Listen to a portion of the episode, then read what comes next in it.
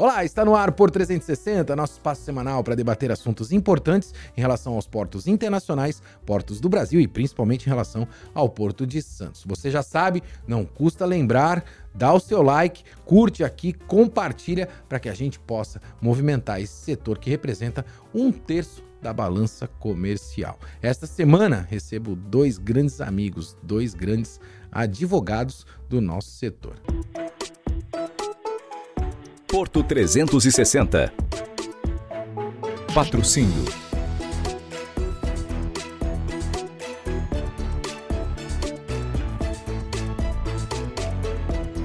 Minha primeira convidada é Daniela Revoredo. Dani, pela primeira vez aqui no Porto 360, que prazer, me deixou até nervoso porque eu gravei acho que quatro vezes a cabeça do programa. Obrigado pela tua presença. Eu que agradeço, é uma honra estar aqui. Obrigada.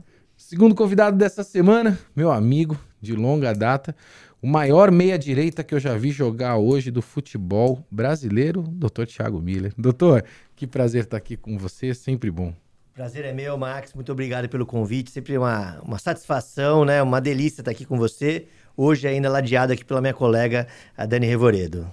A gente já vai falar do Summit Direito Marítimo que aconteceu ontem, mas antes de a gente falar do, do Summit do Direito Marítimo, quero tocar num, num ponto principalmente que é a questão uh, da governança do Porto de Santos. Né? A gente tem um novo governo, a gente sabe que isso uh, é algo que está preocupando muito o setor, tem muita aderência com essa relação de instabilidade, né? não só uh, política, jurídica, econômica que a gente convive dentro do nosso país. E eu queria a percepção desses dois especialistas. Doutor, vou começar pelo senhor. Qual é a tua percepção em relação a essa questão da governança do Porto de Santos? A gente ainda não tem nem o presidente da autoridade portuária nomeado.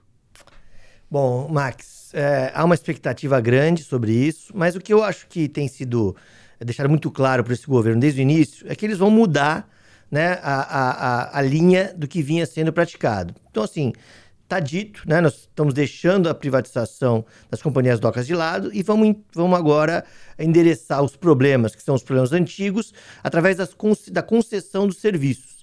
É uma ideia é, que não é nova, aliás, é, né, é, já temos até no Brasil em andamento no Porto de Paranaguá, então, assim, pelo menos está claro. É óbvio que a gente sempre fica na expectativa da nomeação. Da nomeação da da, do Ministério. Foi uma nomeação bastante técnica, que agradou a todos, né? Roberto Guzmão, é, Fabrício Pierdomênico. Então, assim, isso deu muita segurança. E agora a gente tem expectativa com as diretorias. A gente sabe que as diretorias isso não é uma questão do ministro, é o próprio eh, presidente, ele orientou que fosse trabalhado junto à, à política local. Então a gente está aí nessa expectativa. Eu acredito que vão vir nomes aí. Uh, é, profissionais ligados ao setor, mas existe um pouco aí um, um, e a demora, né? Porque a mudança da, da, estrutura institucional do governo atrasou bastante aí as nomeações. Nós estamos terminando março e ainda aguardando aí os nomes. Mas eu acho que uma a expectativa, de uma forma geral, em que pese a mudança, ela é positiva, porque eu acho que tanto o ministro como aí os secretários nomeados, eles inspiram aí a nossa confiança. Daniela, qual a tua, a tua visão, né? E quando a gente fala na, na questão da dragagem, a gente percebe uma estabilidade jurídica gigantesca na contratação desse tipo de serviço, que é um serviço fundamental e estratégico para o Porto de Santos, né? A gente vem aí perpassando uh, anos e anos, né, com ações uh, judiciais para que pudesse interromper, principalmente a licitação que era feita para determinado vencedor A, B ou C, e um modelo que realmente não funciona de contratação. Como é que você está olhando a governança para o Porto de Santos com esse novo governo? Olha, eu concordo plenamente com o Tiago. Eu acho que tem que acontecer. Já está tarde, né? A gente está com esse problema de dragagem há muito tempo. E, e agora, recebendo navios New Panamax, né? Eh, do, da linha, da classe New Panamax, que, que medem de 340 a 360 metros, a, o acesso ao canal, aos berços de atracação, enfim, tem que estar profundo. Isso é uma condição sine qua non. Então, a concessão dos serviços, e não é só dragagem, aí, é, quando se fala serviço, fala até de limpeza do porto, fala de. Zeladoria, né? Zeladoria. A própria perimetral, que hoje é um transtorno, sim, né? Tá um caos sim, a perimetral. De sinalização, enfim, de tudo isso. Então, vem, é de salutar essa, essa proposta de da concessão dos serviços e eu acredito que isso não demande muito tempo, pelo que eu tenho escutado e lido. É, se tudo der certo, acho que esse ano mesmo a, a, a situação já se forma, né? Essa concessão já se forma. Já vou entrar no Sami Direito Marítimo, vou contar todos os bastidores para vocês, mas eu quero trazer um, um, um, tema aqui, né? Eu não, eu não vou perder a oportunidade de estar tá com uh, dois especialistas aqui e fazer alguns questionamentos. A gente fala muito, Tiago, de atrair investimento. Né? A gente trabalha com, com, terminais, eu sempre entrevistando aqui grandes executivos, vocês prestam serviço para esses grandes players internacionais e a gente sempre está atrás do investimento do capital estrangeiro, principalmente dentro desse mundo globalizado. Toda vez que a gente vai trazer o capital estrangeiro, a grande reclamação é a questão da estabilidade jurídica. E eu li uma, uma notícia mais recentemente, né, que o Supremo Tribunal Federal uh, decidiu que aquilo que estava decidido poderia ser decidido novamente. Aí eu não entendi. Aí eu falei assim: não, não, peraí, peraí, peraí. peraí. O que foi decidido, ele pode vir a ser decidido novamente. Me explica, Tiago, que mundo que a gente está vivendo hoje no nosso país? Olha, Max, é, a gente até escreveu aí um, um artigo é, sobre esse tema. É realmente difícil explicar. Primeiro começa que esse é um processo de 2009. Se ele fosse julgado em 2010, 2011, 2012, não teria gerado tanta repercussão. Mas ele é julgado 11 anos depois, então assim, numa outra realidade e num contexto de você colocar em dúvida a coisa julgada. Tem um fundo, né, que é uma questão é, concorrencial, que algumas empresas tinham algumas liminares que outras não tinham, gerava uma, uma simetria é, fiscal. Mas o fato é que você é, é foi uma decisão que causou está causando muita insegurança. A gente está esperando aí na modulação, né, na decisão dos embargos, que possa aí, trazer um pouquinho mais de segurança, mas isso de fato uh, mexeu, porque você pensar que você tem uma decisão transitada e julgada favorável a você para você não recolher determinado tributo e que isso pode ser contestado 5, 6, 10 anos depois. Então, é, isso de fato gera, é, só para não pegar, per, perder o gancho do nosso setor, quer dizer, a gente tem tido aí uma segurança jurídica. Eu, eu, eu acho que quando você olha aí o filme de 93 até hoje, é, é, os investimentos têm, têm vindo, os investimentos têm vindo, e eu acho que assim, a maturidade da regula, do regulador, próprio, a maturidade de você ter dentro do governo uma estrutura voltada a portos, tem causado isso. Ela não é uma estabilidade como da, da, da, dos Estados Unidos, da Holanda, da Alemanha, por óbvio, né? A gente tem as nossas, as nossas dificuldades, a nossa, a, politicamente a gente já é um país ainda instável, Tá, acaba, né, acaba de sair de um, de um processo aí bastante traumático político. Mas eu acredito que. Ainda estamos, né? É, eu acho que não tem, saímos. É, eu acho que é o meu otimismo, né? É. A gente realmente é, ainda estamos, né? Semanas atrás aí houve de novo aí, né? Um, um tumulto. Mas assim, é, é, o que a gente precisa mirar, né? A gente precisa olhar o Porto como uma, como uma decisão de Estado. Né? A gente acabou de falar aqui, ah, não, veio o governo, mudou a linha. Isso, isso preocupa, mas quando eu olho o filme, eu sinto que a gente está num, num, caminho de mais, mais segurança, em que peças decisões, como você colocou do STF, que causaram aí, no mundo empresarial uh, uh, um arrepio. Mas ainda continuamos com essa situação de que o que foi decidido pode ser decidido novamente. Isso, essa é a decisão. Uau! Esse é o Brasil, é assim que a gente caminha por aqui. Daniela, vou te fazer uma pergunta, talvez uh, você não saiba, eu não sei nem se o Thiago sabe, mas sabe quem fez o primeiro processo de demurrage aqui no Porto Santos? Ah, eu acho que sei. Quem foi? Posso perguntar? Brás Cubas. Jura? Brás Cubas. eu fui eu... pesquisar, porque a gente está fazendo o SAMI Direito Marítimo, eu fui ver demurra de cobrança adicional e eu fui pesquisar. Então, esse processo ele vem desde Brás Cubas. Né? Quando a gente fala na questão da estabilidade jurídica. E aí queria te perguntar, qual é a diferença da demurrage para cobrança adicional que a gente debateu uh, no Summit, né? Para a gente poder contextualizar, foi um sucesso, evento lotado. A gente já vai falar da construção da ideia e como é que a gente fez tudo isso. Já vou contar bastidor, mas primeiro queria contextualizar nesse sentido da demurrage da cobrança adicional que a gente colocou no Summit com a arbitragem, com a arbitragem, né? Uh, Summit de Direito Marítimo. É, foi, é, foi, é, essa é uma pergunta que, que uns dias antes do evento foi muito propagada, porque há uma confusão muito grande e até a palavra sobre estadia veio no nosso, no nosso anúncio do sim, programa sim, e tudo sim. mais. Mas há uma diferença. Eu vou deixar tentar ser clara e objetiva. Sobre estadia de container é a demurrage. né? É, ela é uma sobre-estadia, é um custo a mais pelo container ter permanecido com o exportador, com, desculpa, com o importador por um tempo maior. Claro. Por sua vez, acontece a sobre-estadia na, na exportação também, né? Sim. Agora, o que nós tratamos no evento é, é, a, é, o adicional de armazenagem. E aí tem uma outra situação, por exemplo, alguma razão ou um atraso na entrega do container no terminal de embarque, ou porque o navio precisou, teve um atraso e, e, e cancelou a atracação ou atrasou a atracação, tudo isso gera um custo no terminal. Então, aquele espaço do terminal está sendo ocupado por mais tempo do que o necessário. Óbvio. E aí é, a, é, aí é o que a gente se fala, a gente fala, desculpa, é isso, é, que é o adicional de armazenagem. Então tá aí a diferença entre o que é a demurrage e a cobrança adicional. E foi com esse mote, né? Foi com essa linha de, de pensamento que nós é, obrigatoriamente construímos o Summit Direito Marítimo. E eu me recordo né, é, que eu queria fugir do convencional quando eu criei o planejamento de eventos é, para a tribuna agora para 2023. E eu queria sair daqueles eventos que a gente tem o PowerPoint lá, a pessoa vai, faz a sua apresentação e no final do dia a gente olha para a plateia, 90% está no celular. Né? A gente sabe que é, muito bem é, funciona desta forma. E aí eu, eu, eu tive a, a, ideia, né, naquele ócio criativo, quando a gente está sozinho em casa pensando, de construir um fórum, um fórum real de debates, né, onde tivesse um juiz, dois escritórios de advocacia, alguém apresentando o caso, é, aqui no Grupo Tribuna.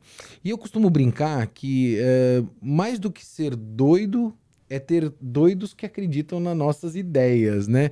E eu tenho grandes amigos que sempre acreditam nos meus projetos. E aí eu liguei para o Tiago, liguei para a Daniela e falei assim: vamos construir, junto com a doutora Eliane Otaviano, é claro, uma craque, né? E dei a ideia para o Tiago. Vou começar por você, Tiago. Depois que você desligou o telefone, primeira coisa que veio na tua cabeça foi: pô, o Maxwell caiu do berço. Não, a gente sempre acha uma loucura no primeiro momento, né? Porque, pô, como é que você vai reproduzir né, uma arbitragem, uma, uma discussão numa arbitragem dentro de um, de, um, de um espaço de tempo reduzido? Curto, óbvio, curto, óbvio. Né? Mas assim, como a gente falou, né? É um recorte, né? É um, foi um pedaço da arbitragem. Então aí nós começamos a discutir, construir o caso, e eu acredito que a gente entregou aí um excelente é, resultado, é uma discussão muito contemporânea, muito interessante para o custo Brasil, é, é, uma discussão que a, a ANTAC né, em razão da pandemia. Na pandemia isso tomou um vulto muito grande. Sem dúvida. Então, acho que a gente, além do, do, do, do modelo disruptivo, a gente trouxe uma, uma discussão contemporânea e acho que foi, esse foi o resultado né, é, é, do sucesso aí do, do evento que saiu dessa cabeça prodígio. Dani, você, se você me permitir chamar de Dani, né? Por óbvio. Favor. É, eu lembro que na sexta-feira, antes do evento, a gente fez um, um call remoto, né? Tava, estávamos nós três, a, a Flávia Takafashi Dantac, a doutora Eliane e o Pedro Neiva, que foi outro escritório de advocacia também. Acho que éramos nós que estávamos nesse sim, call, né? Sim. O Bernardo não pôde participar porque ele tinha um, tinha um outro compromisso. E eu lembro que a gente estava preocupado realmente em entregar esse evento. E o evento foi o maior sucesso. Qual era a tua grande preocupação naquele momento, né? Eu vi que você, lá naquele, na telinha, né, uh, que a gente tem do Conference Call, toda hora tinha a mãozinha da Daniela lá, né? Ela levantava a mãozinha com dúvidas, né, e algumas preocupações. Traz pra gente quais eram as preocupações e também, né, depois que eu te liguei fazendo o convite, você desligou também o telefone e teve a mesma impressão do Thiago, falou, pô, ele caiu do berço? Eu nem precisei desligar. Eu falei para você já no telefone. Eu falei, não, você é um menino maluquinho, né? Com essa ideia fantástica que a princípio nem sabíamos como ia é, colocar em prática. Né? prática é. Mas ficou excelente. Parabéns pelo para nós, né? E pela realização do grupo A Tribuna por isso. Mas é, é, a maior preocupação naquele dia, na sexta-feira, foi diferenciar, é, tentar passar para o público a diferença exatamente do que a gente conversou há pouco, da estadia de container e do, a, da, da cobrança do, da armazenagem adicional. Porque um pouco, uns dias antes, tinha ocorrido uma decisão da ANTAC sobre estadia de container, e a nossa preocupação era diferenciar isso. E um outro tema era fazer com que ficasse muito claro para quem estivesse participando do evento naquela tarde o que iria acontecer. Claro. Até porque um, uma arbitragem a gente não consegue fazer num, num, meio período, né? Numa tarde especificamente. A gente foi lá e tirou um, um pedacinho né, da, da prática toda para que a gente pudesse é. contextualizar. Já vamos continuar com esse assunto, mas antes, deixa eu ir direto para Brasília com o Povia. Povia, como é que tá por aí, Brasília? O que, que tem de novidade para o nosso setor portuário? Papo de Porto da Semana com Mário Povia. Olá, Max. O papo hoje é sobre a cobrança de escaneamento de container.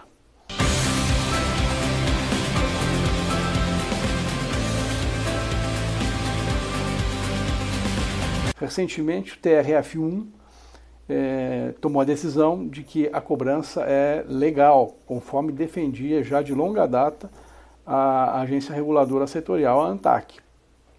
Essa questão da cobrança da, pelo escaneamento de container remonta aí 10, 15 anos atrás, quando este tipo de, de serviço foi cogitado pela Secretaria da Receita Federal e eram necessários, então, à época, adquirir as máquinas, de, ou seja, os scanners. É, inicialmente estava previsto que o próprio governo faria esse investimento.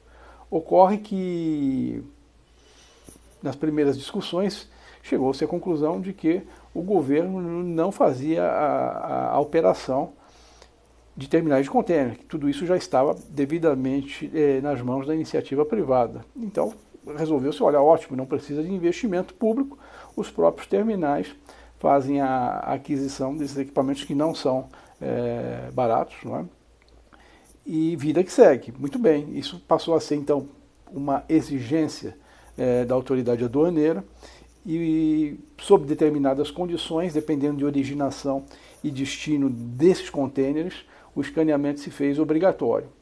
A ANTAC, por sua vez, sempre defendeu a tese de que, se o serviço é prestado de forma indistinta, ele deve fazer parte de uma, de uma cesta de serviços, no caso aí o, o Box Rate ou o THC. Mas, é, noutra vertente, é, sendo é, é, próprio de utilização apenas em alguns casos, então a cobrança estratificada é, é viável e é legal. Esse posicionamento da agência, questionado por muitos é, é, detentores de carga, e é uma discussão acalorada que, que vem de anos a fio, e finalmente o, o TRF1, é, já numa decisão recentemente tomada, diz que a cobrança é legal, e, e que bom que, que isso vem trazer é, uma segurança jurídica, uma, uma, uma virada de página aí é, nessa, nessa questão que é importante. Nada mais justo do que aqueles que fizeram os investimentos possam cobrar. Não significa que o preço deva ser livre, que ele possa ser é, aplicado de, de, forma abusiva. A agência reguladora existe para isso, para monitorar exatamente essas questões, mas não se pode exigir que sejam é, praticados, é, ser, sejam prestados serviços gratuitamente sem o, o, devido retorno. Portanto, me pareceu acertada a decisão do tribunal, em linha com o que pensa e sempre defendeu a agência reguladora, e oxalá tenhamos aí é, mais uma, uma, virada de página, mais um assunto resolvido em prol aí dos investimentos do setor, porque esses scanners eles precisam ser atualizados, há sempre novas tecnologias, né? o que era preto e branco passa a ser colorido, o que não detectava determinado tipo de é, é, de inconsistência passa a, a, a ter tecnologias novas é, nesse sentido e é importante sim que o serviço seja remunerado adequadamente. Por hoje é isso, meu caro amigo. Um abraço. Tá aí, meu amigo. Você sempre trazendo informações muito importantes e relevantes a respeito do setor portuário. Muito obrigado, Povia. Dentro em breve estarei aí em Brasília com você. Tiago, Dani, a gente está chegando ao final do nosso programa, mas antes de, de finalizarmos, né, queria trazer é, mais um questionamento para vocês em relação ao que nós é, fizemos e realizamos no evento. Foi uma grande oportunidade também para o público ver não só é, a Daniela e o Tiago comercial que eu quero dizer, né? Se eu posso usar essa terminologia, né? Que é o Thiago que aparece ali na coluna, num texto, num artigo, que está num evento, mas a oportunidade de, de ver vocês performarem, né? Porque a Daniela, ela apresentou o caso, ela trouxe o caso, ela fez a apresentação, fez as conclusões finais. O Thiago participou como um escritório defendendo a tese do lado da carga, né? O Pedro defendendo ali o armador. Eu vou começar por você, Dani. É, foi realmente relevante, né? Ter essa oportunidade de mostrar o teu trabalho na prática e não só através de um PowerPoint? Foi fantástico. É uma realização profissional. Diferentemente, é, quando você está num ambiente jurídico que você defende a sua tese para magistrados, é uma situação. Mas colocar uma, a prática da arbitragem, e, e detalhe, a arbitragem tem uma situação peculiar, porque as partes podem escolher o, sigilo claro. do procedimento e a gente não. As pessoas não têm como participar como ouvinte para ter a prática. Então, fazer essa, é, realizar essa prática aí com amigos, né? Porque além de colegas adversos, às vezes, né? Doutor Tiago. o que Nós faz somos... parte do jogo, né? Eu sempre costumo dizer isso. Eu falo que eu aprendi muito com futebol, né? Joguei, joguei bola durante muitos anos e, e, jogava contra grandes amigos. Não é porque a gente joga contra que a gente é, é inimigo, né? Não. Faz parte. Acabou ali nas quatro linhas, fora. Não, tá não. O Tiago, nós somos colegas já de. Algum tempo. há muito tempo, adolescência. E assim, é muito é, gratificante você chegar numa fase da sua vida onde você pode ter essa, essa dinâmica de defender a sua tese para os magistrados e poder criar algo novo com amigos. Sem dúvida. Isso é muito e importante. Foi um grupo muito legal. Eu, eu nem vou desfazer esse grupo do WhatsApp, viu? Porque é, eu acho que a gente tem só mais coisas. título. Só vamos mudar o título. Eu acho que a gente tem mais coisas para construir junto. Doutor, como é que foi a experiência para o senhor, né? Principalmente num evento tão, tão disruptivo, né? Olha, senhor, você acaba comigo. Só que você, você lembrou que a gente teve uma, uma, uma adolescência em conjunto. A gente tem a mesma idade, bola né? em... É, é, a mesma idade. Eu tô, um pouco, mais, eu tô um pouco mais eu rodado. Senhor, porque eu jogo a responsabilidade é... pro lado de lá, né? Pra cá fica mais leve. Olha, o Max, eu acho que primeiro que você falou uma coisa muito bacana, que a gente juntou um grupo, né? então a energia ali tava, né? A gente veio conversando o tempo todo, mesmo naquela reunião de sexta-feira. Então, assim, eu acho que a, a, nós juntamos um time. É... De craques. De craques e assim, gente que estava ali vibrando né, com aquela oportunidade. É, eu digo para você, né? A Dani falou que a gente está muito acostumado a falar naquele ambiente nosso, dentro do tribunal, né? Então ali foi um desafio. Né, você tá ali para um público é, heterogêneo. Sair da área de conforto, da zona de conforto também, Totalmente. né? Totalmente. A gente foi, né? Eu acho que a Dani, inclusive, vai ocupar agora o teu espaço aí, porque da forma como ela, como ela apresentou, então, assim, é, a gente estava ali num, num, num outro ambiente sem descuidar da questão técnica, porque a gente estava ali defendendo uma tese. Então, em parte, lembra muito a nossa a, a sustentação oral que a gente faz perante os tribunais, mas num contexto mais desafiador. Então, assim, eu fiquei muito satisfeito desde o início com o convite, com o grupo que se formou, com a energia ali do, do evento e satisfeito também com o resultado, porque eu acredito que todo mundo que passou por lá uh, saiu enriquecido, né? Porque não foi só o debate, né? Você teve a, uma apresentação da, da, da, da Flávia. Flávia. sobre a regulação, sobre temas regulatórios uh, contemporâneos, o Bernardo tentando uh, dividir com o público um pouco do que é arbitragem, né? E Sim. como ela está hoje, né? Porque como a, como a Dani lembrou, é um procedimento sigiloso, então tem muita gente que sequer nunca participou, não sabe como funciona.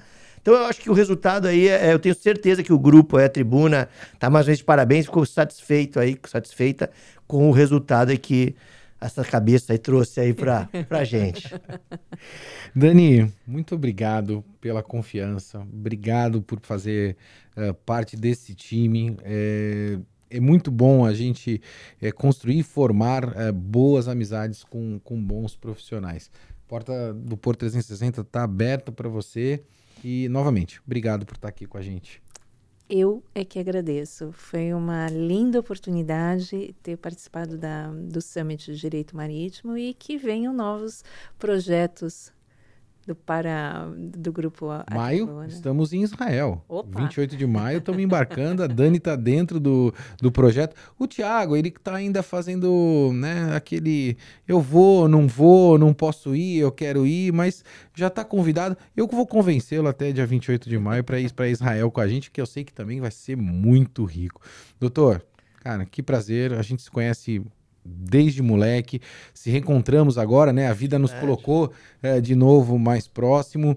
E quero te agradecer muito por sempre apoiar eh, os projetos. Manda um abraço pro Luquinha, eu falo que ele é meu mentor e fica bravo, que eu, eu vou lá algumas vezes, é um cara que conhece tudo de Porto, tudo de Porto. E aí, às vezes eu quero tirar dúvida, eu vou lá com o Lucas pra gente tomar um café. Ele toma 50 cafés, eu tomo um, né? Ele precisa parar de tomar café, tomar café é demais, mas manda um abração, que ele é um cara que conhece demais. É o cara behind the wall, né? Ele gosta de Sem ficar ah, atrás ali da, da, da parede, ali dando back-office, né? O suporte é, que eu sei pro Thiago. Muito obrigado mais uma vez. Obrigado, Max. Né? Eu trago aqui um abraço de todo mundo do escritório, que você é um cara muito querido, muito admirado lá. Né? O pessoal que fez parte, a gente trouxe todo o time para participar do Summit. É, teve isso também, né? É, Foi de todo de time. Aí desde a construção do caso, né? Tem gente que não apareceu ali, mas que, né, como o Marcel, que pô, ajudou a gente a, a construir. Então, obrigado, conte, com, conte comigo, aí, conte conosco o escritório, né, para apoiar essas, essas ideias disruptivas, que é o que estava faltando um pouquinho no nosso setor, né? Obrigado mais uma vez. Aí, eu vou ficando por aqui. Como você bem sabe, sempre movimentando muito mais do que informação. Forte abraço e até semana que vem.